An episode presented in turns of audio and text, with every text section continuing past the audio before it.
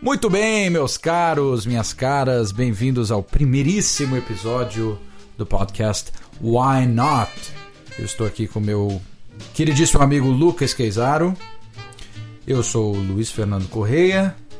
E enfim, a gente está aqui com esse projeto que é basicamente uma tentativa de falar sobre um dos nossos assuntos favoritos na vida, que é vinho. E enfim, deixando muito claro, a gente não é especialista, a gente não é profissional, a gente não recebe um centavo para falar, escrever sobre vinho, mas a gente bebe bastante e a gente gosta. Bastante. Bastante também. Então a gente, enfim, somos dois apaixonados pelo assunto e a gente vai tentar trazer o máximo que a gente conhece, com algumas mentirinhas também, né? algumas invenções no meio para deixar mais interessante. Mas aí cabe a você separar fato e ficção e aprender com a gente sobre esse mundo maravilhoso que é o mundo do vinho. Certo. Lucão? Bom, bom. Oi todos. Bom, concordo com você. Uma mentira ou outra não faz mal a ninguém. Nunca fez. E aqui, bem contente de falar hoje sobre uma região bem interessante que nós dois gostamos muito. Qual região, Lucas? Hoje nós vamos falar sobre Rioja. Rioja. Muito bem, vamos falar sobre Rioja. É, bom, está no norte da Espanha, está logo abaixo do País Basco. Né? Se você estiver visitando a gloriosa cidade de Bilbao, vendo o Guggenheim, curtindo a arquitetura, vendo o jogo do Atlético de Bilbao, Ou fazendo a trilha de Santiago de Compostela também. também precisar de um refresco um pouquinho mais interessante, você pode parar lá. Acho que tá o quê? Uma hora de Bilbao, né? Por aí. Algo assim. Também perto de San Sebastián, que é uma maravilha, uma capital gastronômica com todas as suas bodegas aí, com quantidades bíblicas de tapas, né? Boquerones, que mais? Fala uma tapa gostosa aí. A croquetas. Croquetas, tortilha. Lá se chamam pinchos. Nós somos. É, é verdade, somos pinchos. Lembra daquela música é, que foi um hit em Porto Seguro na década de 80, 90? Ralo Pinto? E Ralo Pinto! Lembra? Ralo pincho, ralo pincho. Exatamente, quem tem um mais de Inspirada idade- na, na vida do País Basco. Com né? certeza, não. Eram, as pessoas no Brasil tinham uma interpretação muito safadinha em relação Do que àquela música, País do que Basco. era. É, mas era basicamente estavam falando sobre comida. Tava né? falando sobre comida. Comida. É, isso- eles eram gourmet e não sabiam. Exatamente, exatamente. Mas enfim, Rioja, Luca, o que, que a gente pode falar sobre a Rioja? Um pouquinho de história sobre a Rioja. Bom, Conta pra gente. maneira que isso vai funcionar, eu vou falar um pouco e você vai me cortando aí quando eu falar alguma Vou coisa te que tá interromper. errada. Vou te interromper da maneira mais polida possível, tá? Mas ainda Ok. será uma interrupção. Pode, pode ficar à vontade. Bom, o- a produção de vinho por aí começou muito tempo atrás, por, an- por volta do ano 1000, não antes do ano 1000, por volta de 800 DC. É, é uma região que teve várias culturas dominando ali no passado, fenícios passaram por ali, e culturas que têm vinho imbuído na, na rotina deles, tinham, né?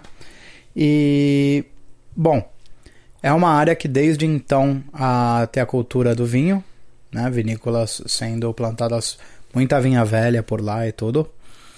E é uma área que também sofreu com diversos tipos de desastres diferentes, que você vai falar daqui a pouquinho, Sim. mas é uma das áreas mais interessantes do mundo do vinho hoje. Porque produz não só os vinhos que são característicos, que é o Tempranillo, né, que é a mais famosa uva de- da região, mas também está constantemente inovando.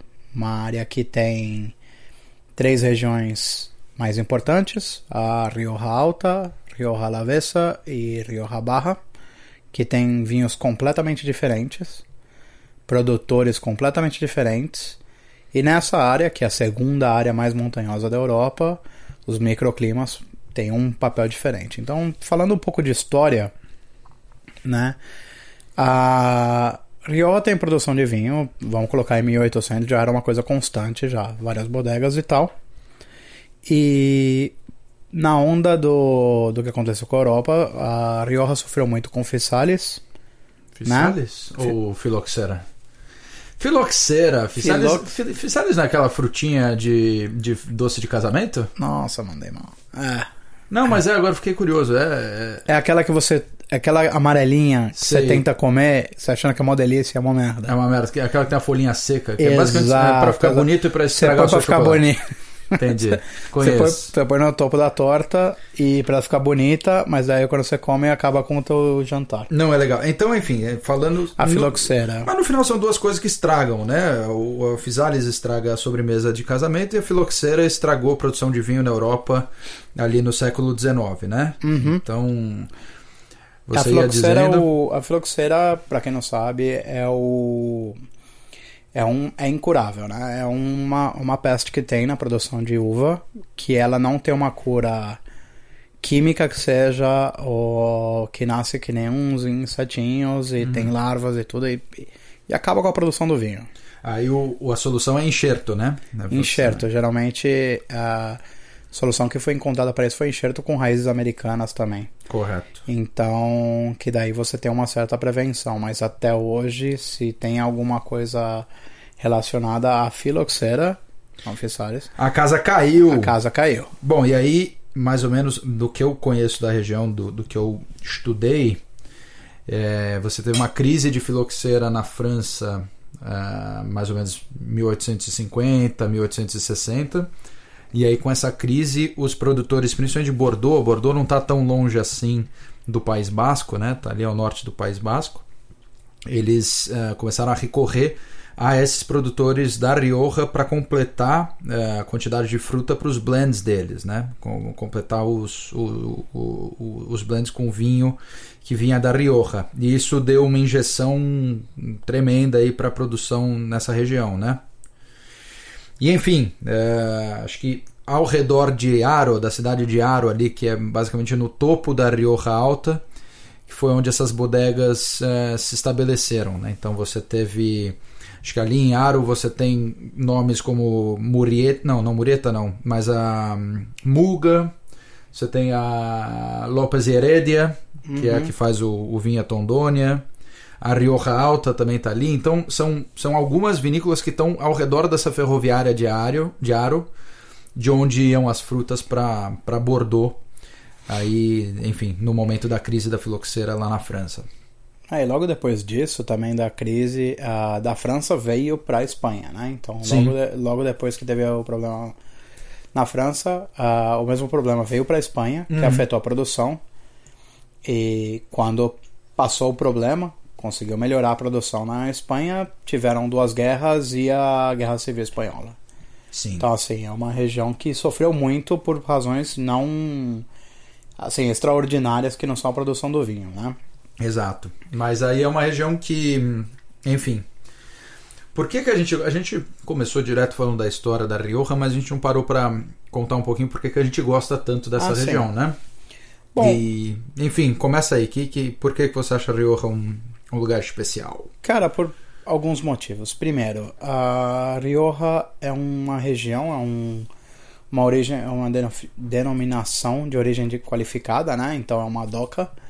É muito famosa e fácil de encontrar. Então assim, você vai ter produção de Rioja que chega para todo lugar do mundo. Então no Brasil você vai encontrar, aqui na Europa se encontra em qualquer canto também, em qualquer supermercado. É um vinho muito amigável de certa maneira, então é um vinho que você consegue chegar e tomar e não é um vinho que você precisa ser um super entendedor para poder se aproximar dele. E ah, bom, acima de tudo é um vinho que ele é gostoso, né? Ele tem bastante odor assim, né? O, o buquê bem presente. Ele tem corpo, ele é um vinho que tem sabor e ele vai muito bem com diversos tipos de comida que eu gosto. Por exemplo, eu gosto muito de comer churrasco, comer carne grelhada, etc. Isso vai perfeito. Cordeiro, Cordeiro, super. porco. Bom, é o que nós vamos falar depois, de certa maneira, sobre. Vamos falar sobre alguns filmes, mas uma das quotes assim famosas é que What grows together uh, goes together.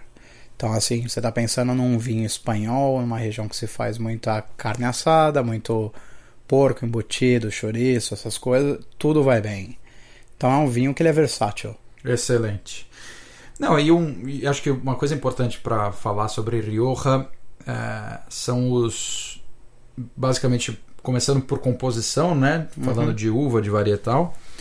Eh, acho que a produção de vinho ou de, de fruta na Rioja é 60% tempranillo 18% Garnacha.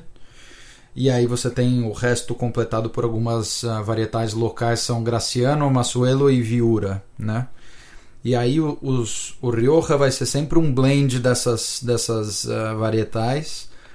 Na maior parte das vezes você está falando de tempranilho com, sei lá, 90% da composição Sim, do blend. Vinho, né? vinho tinto, né? É, falando de tinto, exatamente. Eu sempre esqueço do, do branco. É, o branco ele é mais vinho, viura, Viura. ou um blend de Rioja branco, né? Que tem tempranilho branco, tem milhões de varietais ali, mas a produção é bem mais focada no tinto que você estava falando. né? Sim, sim. E aí o tempranilho, é, ele traz bastante tanino, acho que principalmente na, na Rioja Alta, que está a oeste da cidade de Logroño, que é a principal cidade da região. Você está falando de uvas ainda mais tânicas, é, ácidas, e aí o vinho sempre vai trazer uma característica de tabaco, couro, um pouco de, de pimenta, um pouco de spice. E aí acho que tudo fica muito redondo, e acho que esse é um dos motivos pelos quais os, os vinhos da Rioja são tão consistentes ou, ou tão fáceis de acertar, né? Como você ia dizendo, por que você gosta de Rioja, é o mesmo motivo pelo qual eu gosto da região. É, você tem um baseline muito bom na Rioja, e isso vem muito em função do uso de carvalho lá também, né? Uhum. Eu acho que a partir da década de 70 eles introduziram carvalho francês. E, e aí hoje eles usam carvalho francês, carvalho americano para fazer o envelhecimento do vinho e dá sempre uma arredondada boa, né? Traz aquele aroma de, de baunilha, traz aquele retrogosto de baunilha. Então, mas é aquela coisa, né? A gente tem um pouco de mixed feelings com, com carvalho, acho que não a gente só, mas na indústria tem um pouco essa discussão. Porque o carvalho, se você usa demais, é, é meio que o Photoshop do É, vinho, ele- né? É verdade, ele é aquela coisa que ele mascara muito o mau trabalho. Uhum. Então, assim, não falando que o produtor é mau, mas se você tem um vinho que ele tá assim, bastante tempo em barrica, de carvalho e etc, é, é uma das discussões no mundo do vinho, né? O, vinho, o mundo do vinho ele não é tão empolgante em alguns pontos, assim, para uma pessoa que não gosta. E seguramente a grande discussão do Carvalho não está entre os tópicos mais falados no mundo hoje. Mas é um, é um ponto de discussão. Eu, particularmente, não me incomoda muito, mas quando você abre uma garrafa de vinho, você só sente cheiro de doce, de baunilha, começa a me incomodar um pouco. Funciona para alguns vinhos. Para Rioja, quando você tem, como o Luiz falou, esse fresh, né, esse, esse gosto fresco assim de dill que tem, de cereja, de couro, é, complexidades assim. Quando você começa a ficar muito pesado na, na baunilha, você perdeu o, o sabor do vinho, né? É. Não, é, é- Exato. É um pouco que nem é, Photoshop ou Autotunes na, na música, né? Uhum. Tipo a música do Little John, assim. Bom, se bem que ele faz de propósito, mas. Mas enfim, pode. Se perde a mão, fica um pouco unidimensional e perde um pouco da graça, né? Mas enfim. Vamos falar um pouquinho de, de produtores. Acho só um ponto antes que eu queria falar é, das regiões, né? Que acho Ah, que é sim. importante. Acho tem, tem duas coisas importantes para a gente falar antes de falar dos produtores. A primeira é a composição da região. Então você tem a Rioja Alta, Barra e Alavesa, como o Luca falou. Historicamente, eh, a que tem mais prestígio é a Rioja Alta, que está aí o centro da Rioja Alta, como eu falei, a cidade de Aro, e aí você tem alguns produtores ali perto, que eu já mencionei alguns, mas é tida como a região mais nobre ali da, da Rioja. E aí é engraçado, porque se você olhar num pegar qualquer mapa da Rioja de produção de vinho e olhar as fronteiras, a fronteira entre a Rioja Alta e a Rioja Barra, ela tem um dente totalmente artificial que foi feito justamente para acomodar o, a finca Igai, que é da produtora do Marquês de Murrieta.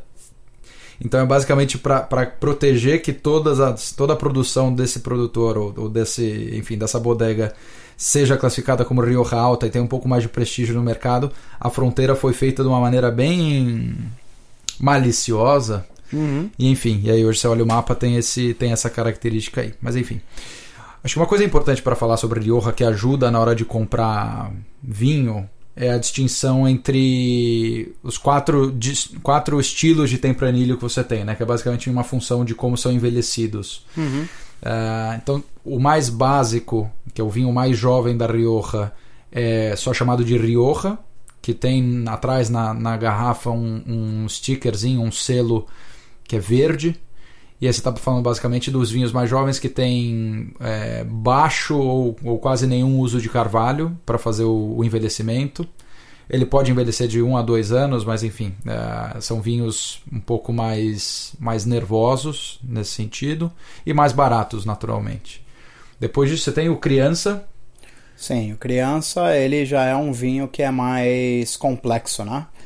Ele vai ser um vinho que ele, nós estamos falando assim de dois anos de maturação, né? Um ano no carvalho e um ano em garrafa.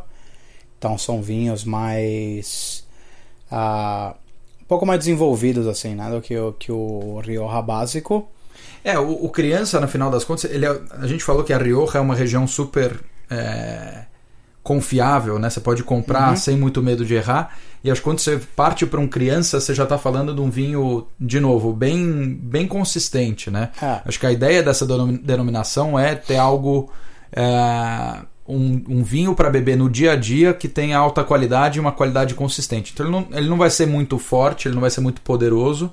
Ele vai ter as características do, do tempranillo, né? De tanino, etc. Vai ter uma estrutura interessante, mas ao mesmo tempo ele, ele tem um pouco mais de corpo, sei lá, do que um Merlot mas ao mesmo tempo ele é um vinho bem bebível no dia a dia, ele é acessível do ponto, ponto de vista de preço. Sim. Então o Criança, é, que é, um, é o label vermelho, né? É, o, é isso que o Luca falou, um ano de carvalho, um ano de barril e um ano de, de garrafa. E aí temos o reserva, Lucão. É, o, o, o reserva, nós estamos falando de dois anos de, de garrafa e um de carvalho também. Então, quando você está falando de reserva, você está falando de um vinho que está maturando mais. Então ele é um vinho mais complexo. Ele é um vinho que seguramente as uvas são melhores, né? Então na época da colheita eles vão distinguir as melhores uvas, vão para reserva, gran reserva, etc. Que vamos falar da gran reserva em um minuto, mas o ponto é mais é... há uma lenda inclusive que diz que os produtores de Rioja tomam reserva, não gran reserva, né? Ah, é? O reserva é o vinho deles, porque daí tem uh, ele é a maior essência do do Rioja. É, porque o, o, entre o criança vai ser mais frutado, né?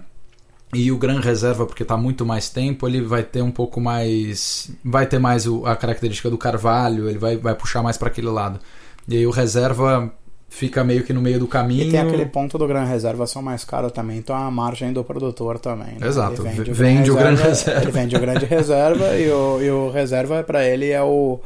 É o é dia a dia. é o dia a dia. Inclusive reserva, vinhos reserva ganharam muitos prêmios já, mais do que do que Gran Reserva. É, o, o Gran Reserva é o. É, enfim, são dois anos em, em barril de carvalho e três anos em garrafa. Vai ser necessariamente o vinho mais caro uh, dentro desse leque aí da Rioja. No label dele é, o selo é azul. E enfim, Está falando de vinhos que são safras especiais, são as, as, as, uvas ou as frutas mais, mais selecionadas ali daquela, daquela safra. E aí você tem alguns vinhos ah, espetaculares, vão envelhecer bem. Algum, acho que um bom Rioja pode envelhecer tranquilamente 30 anos, quando está falando de um Gran Reserva. Uhum. E enfim, uh, acho que isso essa é uma classificação importante de, de diferentes graus de qualidade na minha experiência, enfim, é, é, é básico. assim Qualquer. De criança para cima, vai na fé. É... E, é, e é legal porque Rioja tá tentando fazer o vinho mais acessível. Uhum. De uma maneira que eles estão fazendo por, por cores diferentes, o tipo de ser criança, Rioja, reserva. Então, assim, você tem uma maneira de navegar sobre os, os diferentes tipos de vinho e entender uhum.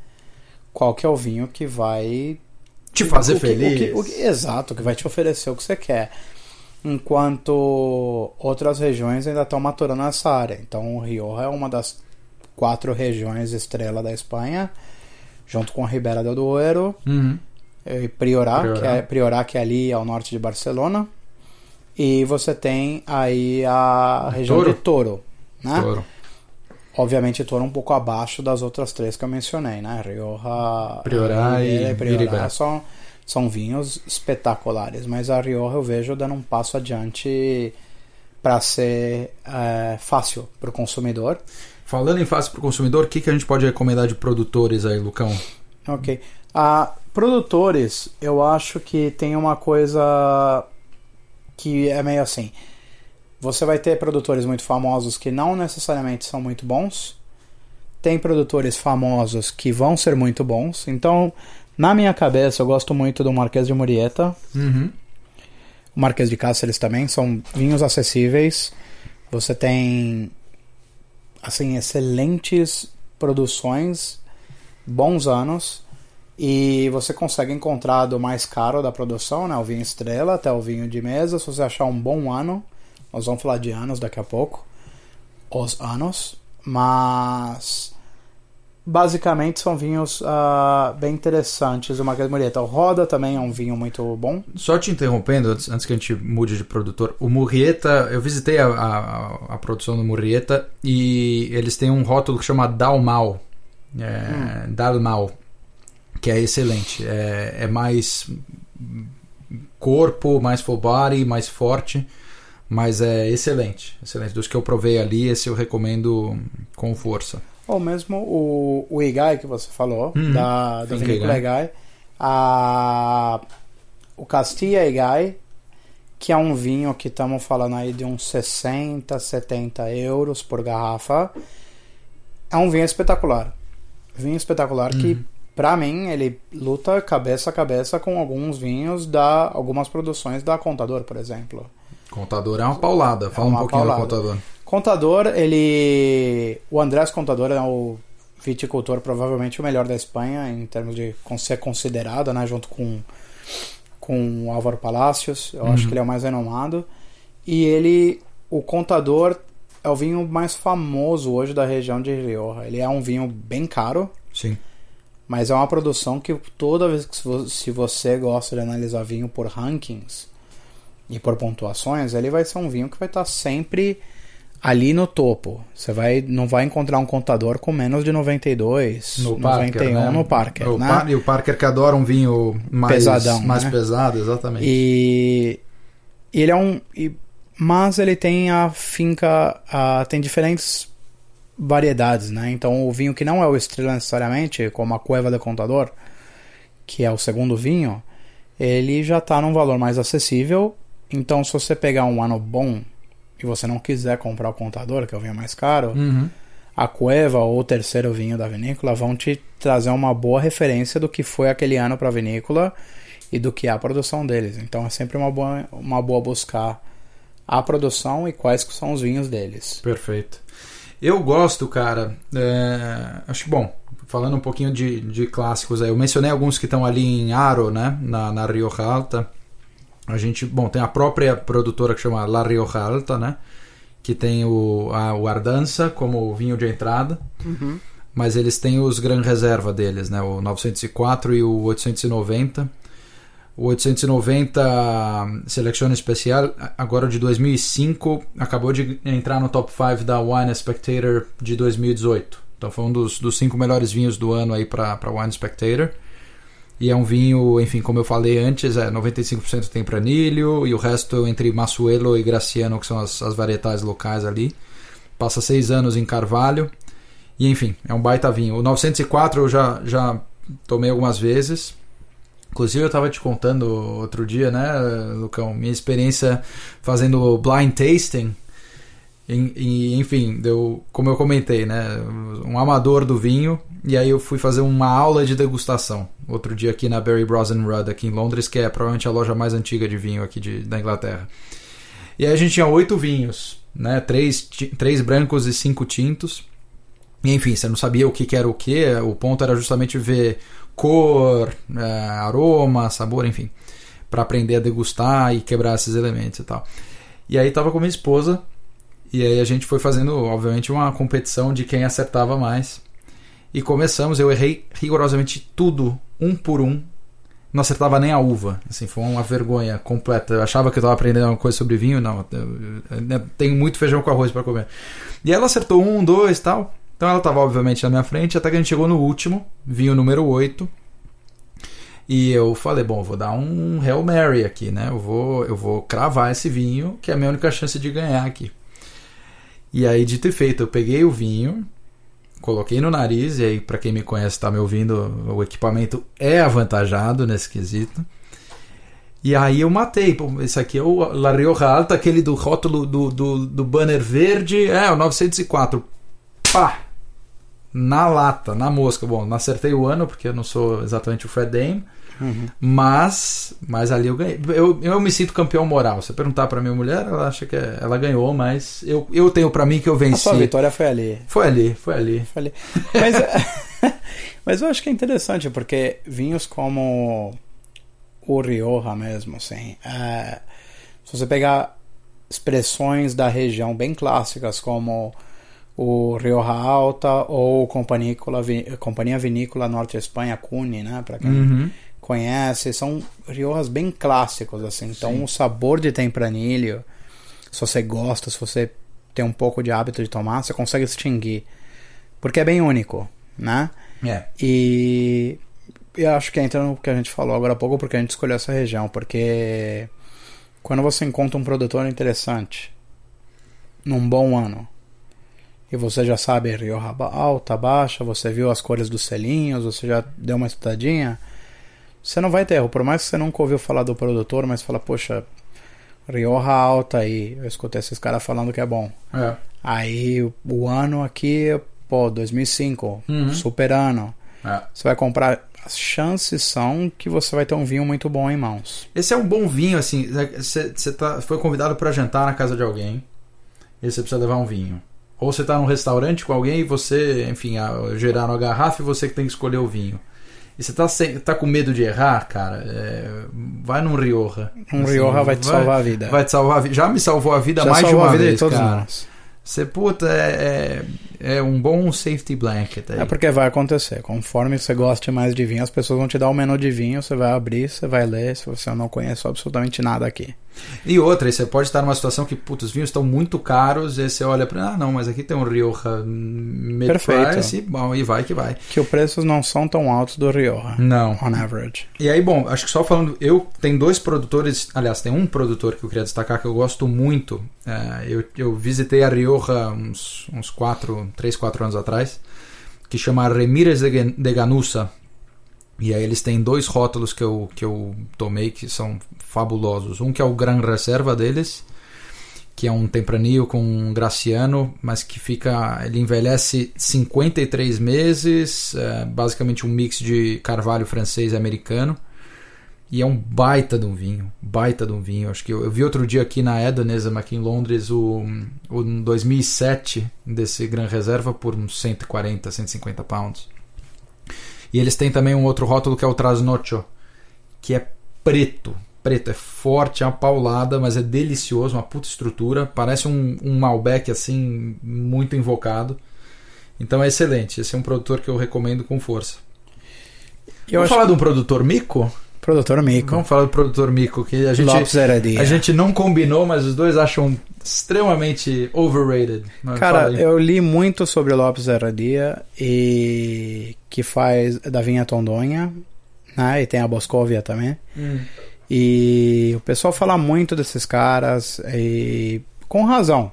Muitos anos no negócio, produz vinhos que são geralmente gran reserva reserva, muito tempo, então estão soltando agora os 2008, se não me engano. E então assim, um um vinho muito cultuado.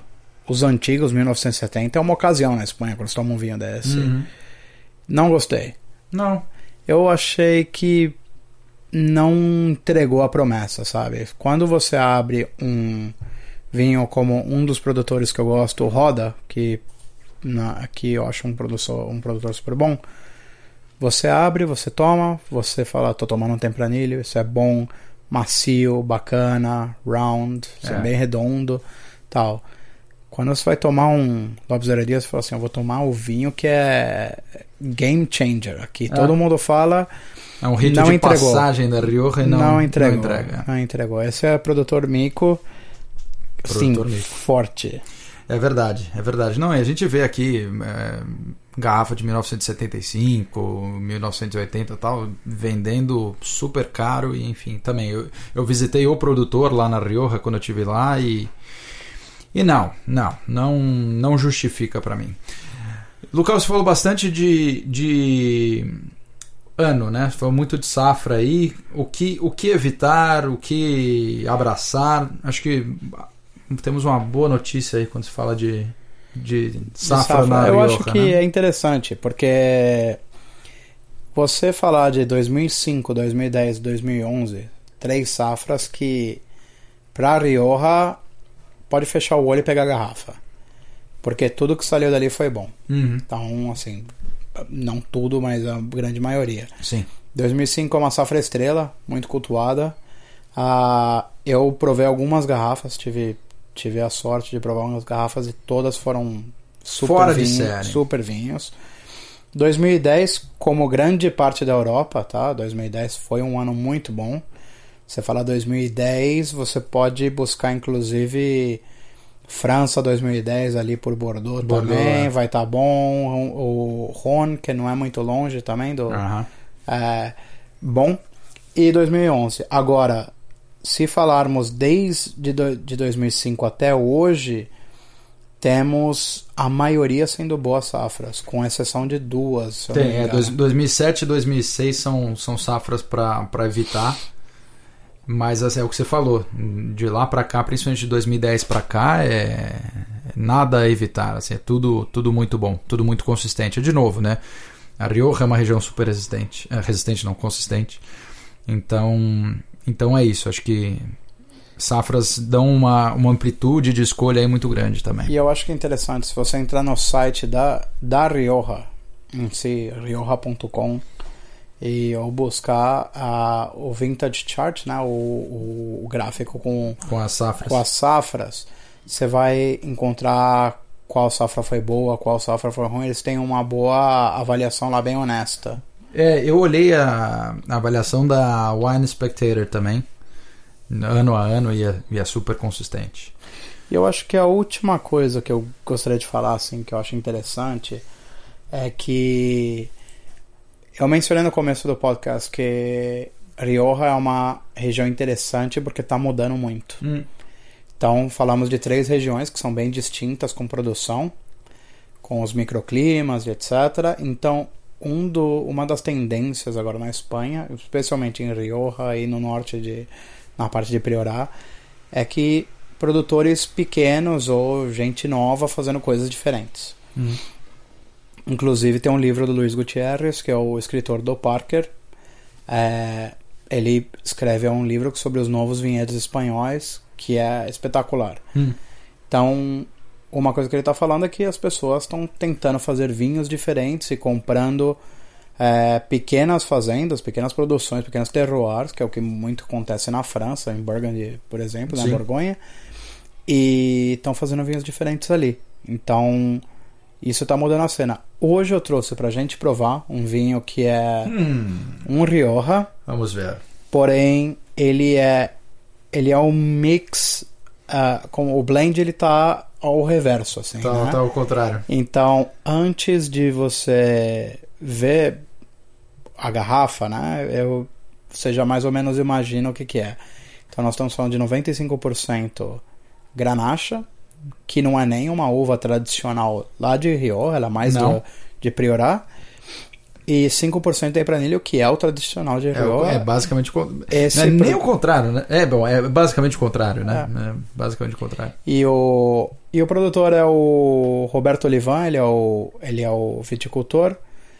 E ele faz várias pequenas produções. Ele tem o vinho Tentenublo, que é o vinho de, de venda dele, né? O mais popular. O nome da, da vinícola é Tentenulo, né? Sim. E ele tem um vinho que chama Tentenublo. E ele vende, mas ele tem os a Escondite de Ardacho, que são as pequenas vinícolas dele que ele produz um- uma uma quantidade limitada de garrafas e essas garrafas têm o, o terroir ali, né, de onde é produzida. Esse é bem alto, então ele vai ter mais acidez, frescor, né, porque Tá. ele é bem alto, ele não tem interferência na brisa do mar, do mar to some extent. E são 300 garrafas que produz essa, essa, essa vinícola por ano. Eu tô vendo aqui que a nossa é número 123. Exato. 123 pin E vamos ver que tal. Ele já está aberto há mais de uma hora. Geralmente Rioja você respira uma hora e serve a 16 graus, né? Vamos então, lá. assim, Vamos ele é ver. 2015. Vamos ver que tal. Vocês agora vão ouvir os barulhos sensuais da degustação do vinho. Uhum.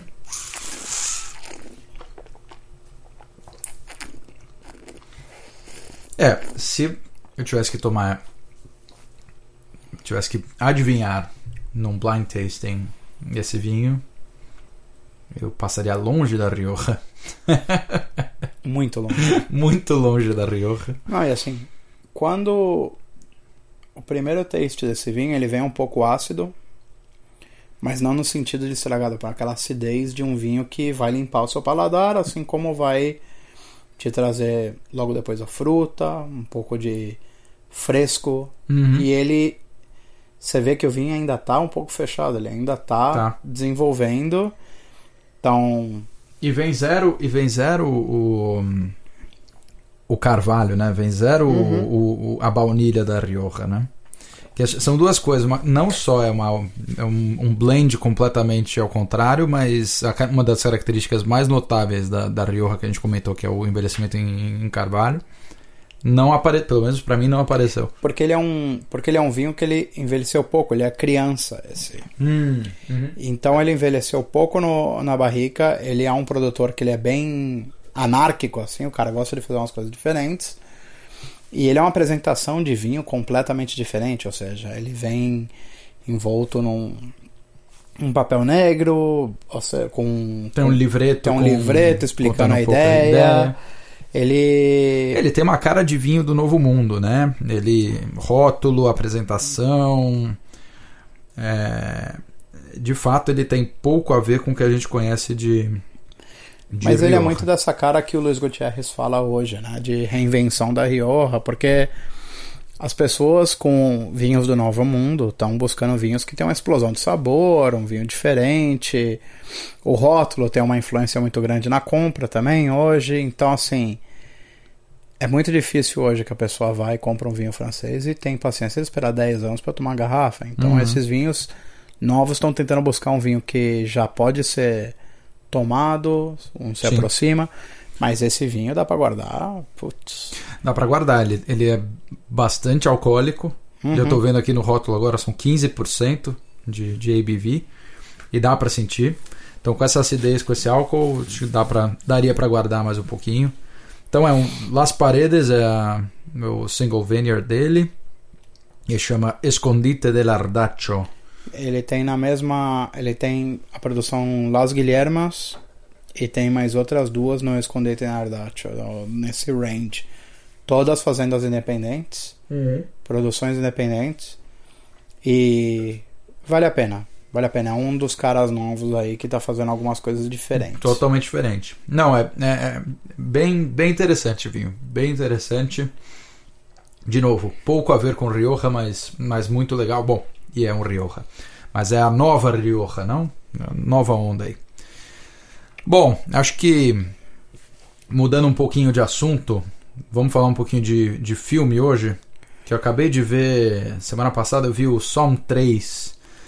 Eu esperei tal? ansiosamente. Ah, não, aguardei ansiosamente porque já fazia um tempo, né, né? Não me lembro quando que saiu o Som 2, mas eu estava aguardando ansiosamente. Devo dizer que estou um pouco decepcionado. Mas acho que vale a gente falar um pouquinho aqui da série como um todo, não Sim. só do Som 3, a gente dá um pouquinho do contexto. E acho que a ideia é também trazer um pouco de vinho, de vinho, desculpa, É, sempre vinho, mas trazer um pouco de livro e, e filme sobre vinho também, que a gente vê que é interessante, que pode é, ajudar a aprender um pouquinho né? mais, exatamente. Mas conta um pouquinho da série Som aí, Luca. Bom, primeiro, assim, não é um filme impossível de achar, né? Acho que esse é o mais importante. O Som tem o 1, o 2, que é o Som Into the Bottle, e tem o Som 3. Ah, eles você consegue encontrar no iTunes Store Tá? ou, Ou na. Amazon mesmo. No Netflix eu creio que o 2 está lá, que é o meu favorito de qualquer maneira. Tá bom? Tá? E você. Bom, a ideia é que o, o Som 1 ele mostra a trajetória de quatro caras que estão trabalhando com vinho e querem se qualificar para Master Sommelier. Que, Que são é 280 no mundo, é, né? algo assim. São, são bastante eh, aplicantes e poucos ah, são Aprovados. São aprovados, né? E o ponto é que essa é a maior certificação que tem no mundo. Então, pessoas muito famosas assim no- na indústria do vinho passaram por isso. E é um teste brutal. Então, no primeiro filme, vai mostrar a trajetória dessas quatro pessoas e todo o sofrimento, entre aspas, né? Tudo que tem que estudar para passar nessa certificação. É uma paulada. Eu assisti o. Bom, assisti os três. E no um você vê os caras passando o mapa limpo com papel vegetal, decorando left bank, right bank em Bordeaux, assim, um nível de conhecimento geográfico boçal, sem falar nas garrafas e garrafas e horas e horas fazendo blind tasting também. e- É, porque ele dá um- uma qualificação para a profissão também, né? Muita gente fala sobre se tem muita baboseira na indústria do vinho, né? Você sente o gosto disso, sente o gosto daquilo, isso faz sentido ou não. E como dizem aqui, that's the real deal. É. Esses caras, eles realmente. Esses são os caras. E você vê em blind tastings e em provas de vinho, esses caras sabem do que estão falando. Sim. Inclusive, alguns já estão produzindo vinho. né? Uhum. E produzindo vinhos muito bons. Então, o Brian, Brian O- McClintock. é. Então, o 2 é uma outra pegada. Ele é mais educador, vamos colocar dessa maneira. Ele mostra como estão essas quatro pessoas. Além disso, eles mostram como está o mundo do vinho hoje, dividido, discussões, como a do Carvalho que a gente falou. A discussão do Carvalho. E mostra também como algumas safras foram impactadas, alguns vinhos famosos, produtores famosos. Então, se você está buscando alguma coisa que te vá Ensinar um pouco ensinar mais. um pouco mais, o Som 2 Into the Bottle é o, é o quente. Esse É, vai te ele é trazer. mais enciclopédico. É, ele vai te trazer. Ele, e de uma maneira dinâmica e fácil de entender. Sim. Então, por que tal vinho com a idade ficar melhor? Qual combinação fica boa? O que faz um vinho assim se tornar melhor com o tempo? Uhum. E coisas que são mitos e verdades, né? Mitos e lendas. Bom, e aí a gente chega no, no glorioso No Som Som 3. 3. Você gostou? Cara, eu gostei de duas partes no Som 3. Eu gostei um de que aparece a Jancis Robinson, Uhum. que eu sou fã da mulher, eu acho que se ela falou, todo mundo tem que ficar quieto. É, a Jancis Robinson, ela escreveu alguns dos livros mais cultuados e, e fundamentais em educação de vinho aí, Atlas e etc. Yeah. E, ela, e ela fala em. Por exemplo, quando você está buscando um vinho, você vai ter vários guias, né? Um deles é o Parker. A Jancis Robinson tem a graduação dela para vinhos, né? Ela é Master of sistema, Wine. né? sistema de pontos, como o Parker. Porém, eu acho, pessoalmente, eu, os vinhos que ela recomenda vão melhor para mim, né? Eu acho que ela entende muito. E eu acho que o ponto do Som 3, você vai falar um pouco mais sobre o filme, mas eu acho que é interessante que a Jancis Robson, com outros dois grandes ah, grandes ah, mestres sommeliers Monstros- e- monstros sagrados. monstros sagrados do campo é, falam sobre os vinhos clássicos deles ou que eles mais gostaram e não são vinhos que você imagina que custa 10 mil dólares a garrafa, sabe? Não. Isso aí, eles já tomaram tudo, mas Não vai ser o Romané Conti leiloado a milhares e milhares de dólares. É, Não, são vinhos que foram importantes para eles. Então eu acho que isso é importante, porque nem sempre o melhor vinho que você toma na sua vida é o mais caro, ou Não. é o mais importante, ou etc e tal. Não, eu, eu, eu não gostei do, do filme, assim. Eu acho que ele tem alguns problemas, assim. Claro que eu acho legal a, a Jancis Robinson. Ela, basicamente, ela se senta com dois outros caras que são, como eu brinquei, monstros sagrados do vinho. Um é o Fred Dame, que é um Master Sommelier, um dos mais cultuados ah, dentro da indústria, assim, é uma lenda é um americano, tal, que tem uma personalidade super, super enigmática, interessante, enfim. E aí o outro cara é o, Steven, o Steve Spurrier, que é um inglês que basicamente cobriu tudo o que dá pra fazer na indústria do vinho, desde ser varejista na França até hoje em dia produzir é, espumante, champanhe aqui na, na Inglaterra, né, que é um negócio que tem crescido bastante nos últimos, nos últimos anos. E enfim, é, esses três se reúnem para trocar figurinha e para provar vinhos emblemáticos da vida deles. Mas é, qual que é a história por trás? Assim, é, o Steve Spurrier, ele em 1976 organizou o, o, julgamento de Paris, né, que é basicamente foi um momento que os principais nomes da indústria francesa de vinho sentaram para degustar blind tasting vinhos californianos e franceses, basicamente os Cabernet de, do Napa Valley e hum, os Cabernet de Bordeaux, basicamente. E também acho que Chardonnay também? Chardonnay também. Também. Foi Cabernet com Red Blends, né, da Bordeaux Blends. Sim, e, Cabernet e, Merlot e... e... o Chardonnay. E o Chardonnay. E aí, enfim, é, é um blind tasting, a indústria californiana do vinho já existia, uh, mas, enfim, não era um, não tinha o nome e a projeção que tem hoje. E aí foi um momento que os vinhos californianos ganharam dos franceses super tradicionais ali de Bordeaux. E enfim, isso inaugura uma nova era aí na indústria do vinho e tal. E aí um dos caras menos carismáticos do som 1, que é o Dustin Wilson, que é o dono da Verve Wine. Verve Wine em Nova York, exatamente. Você já foi, Lucão? Super loja. É. Hum, sim, uma loja muito legal, variedade de vinhos bacana. Sim, Vale a pena. Vale Se a parada. tá por Nova York, passa por lá. Vale a parada. Mas enfim, mas o cara é meio apagado e ele organiza o, uma versão miserável do julgamento de Paris nos, nos dias modernos. E ele basicamente coloca pinots californianos versus pinots da Borgonha. Com um grupo, na minha cabeça, bem restrito também, de um, um panel ali, bem restrito de, de degustadores. E enfim, a coisa é meio, meio flat, acho que não tem muito propósito. O Pinot californiano já está super estabelecido, já tem um puta prestígio, avaliações fabulosas, custa uma fortuna.